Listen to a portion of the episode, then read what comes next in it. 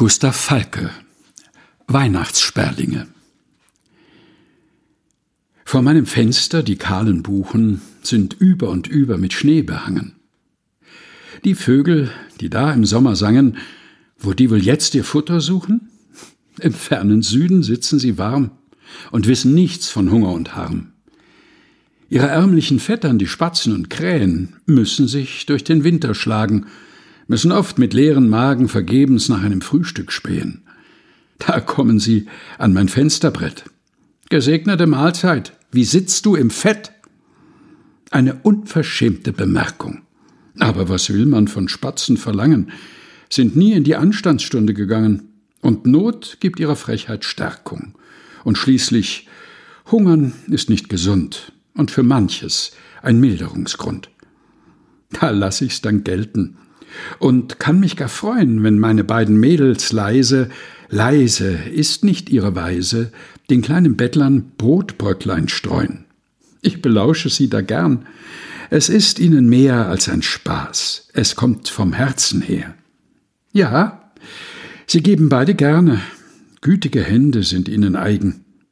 Doch will ich mich nicht im Lob versteigen und dass ich mich nicht von der Wahrheit entferne, untereinander gönnt oft keins dem andern ein größeres Stück als seins. Oft sind die auch selbst wie die Spatzen und Raben. Das Brüderchen ist dann im Bund der Dritte. Da zwitschern sie auch ihr Bitte, Bitte, reißen den Hals auf und wollen was haben. Sommer und Winters, Winters zumeist. Und gar um Advent herum werden sie dreist. Dann fangen sie an zu bitten und betteln. Papa, zu Weihnacht, du hast mir's versprochen.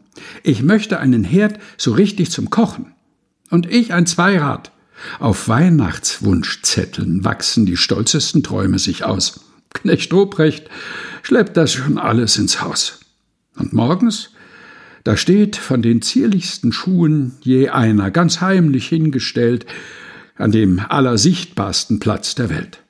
Die Schelme können des Nachts kaum ruhen, ob wohl der Weihnachtsmann sie entdeckt? Ob er wohl was in den Schuh uns steckt?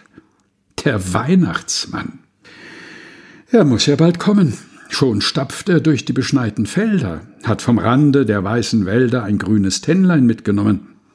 Von unseren Buchen, die Spatzen und Krähen, können ihn sicher schon erspähen.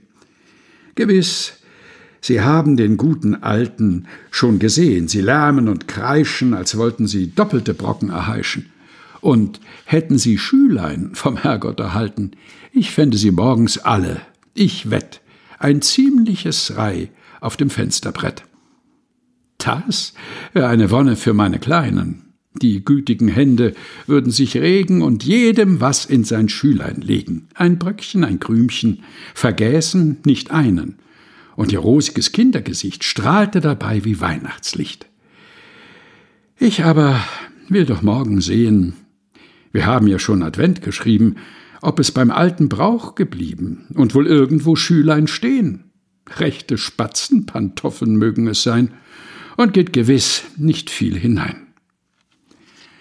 Gustav Falke Weihnachtssperlinge gelesen von Helge Heinold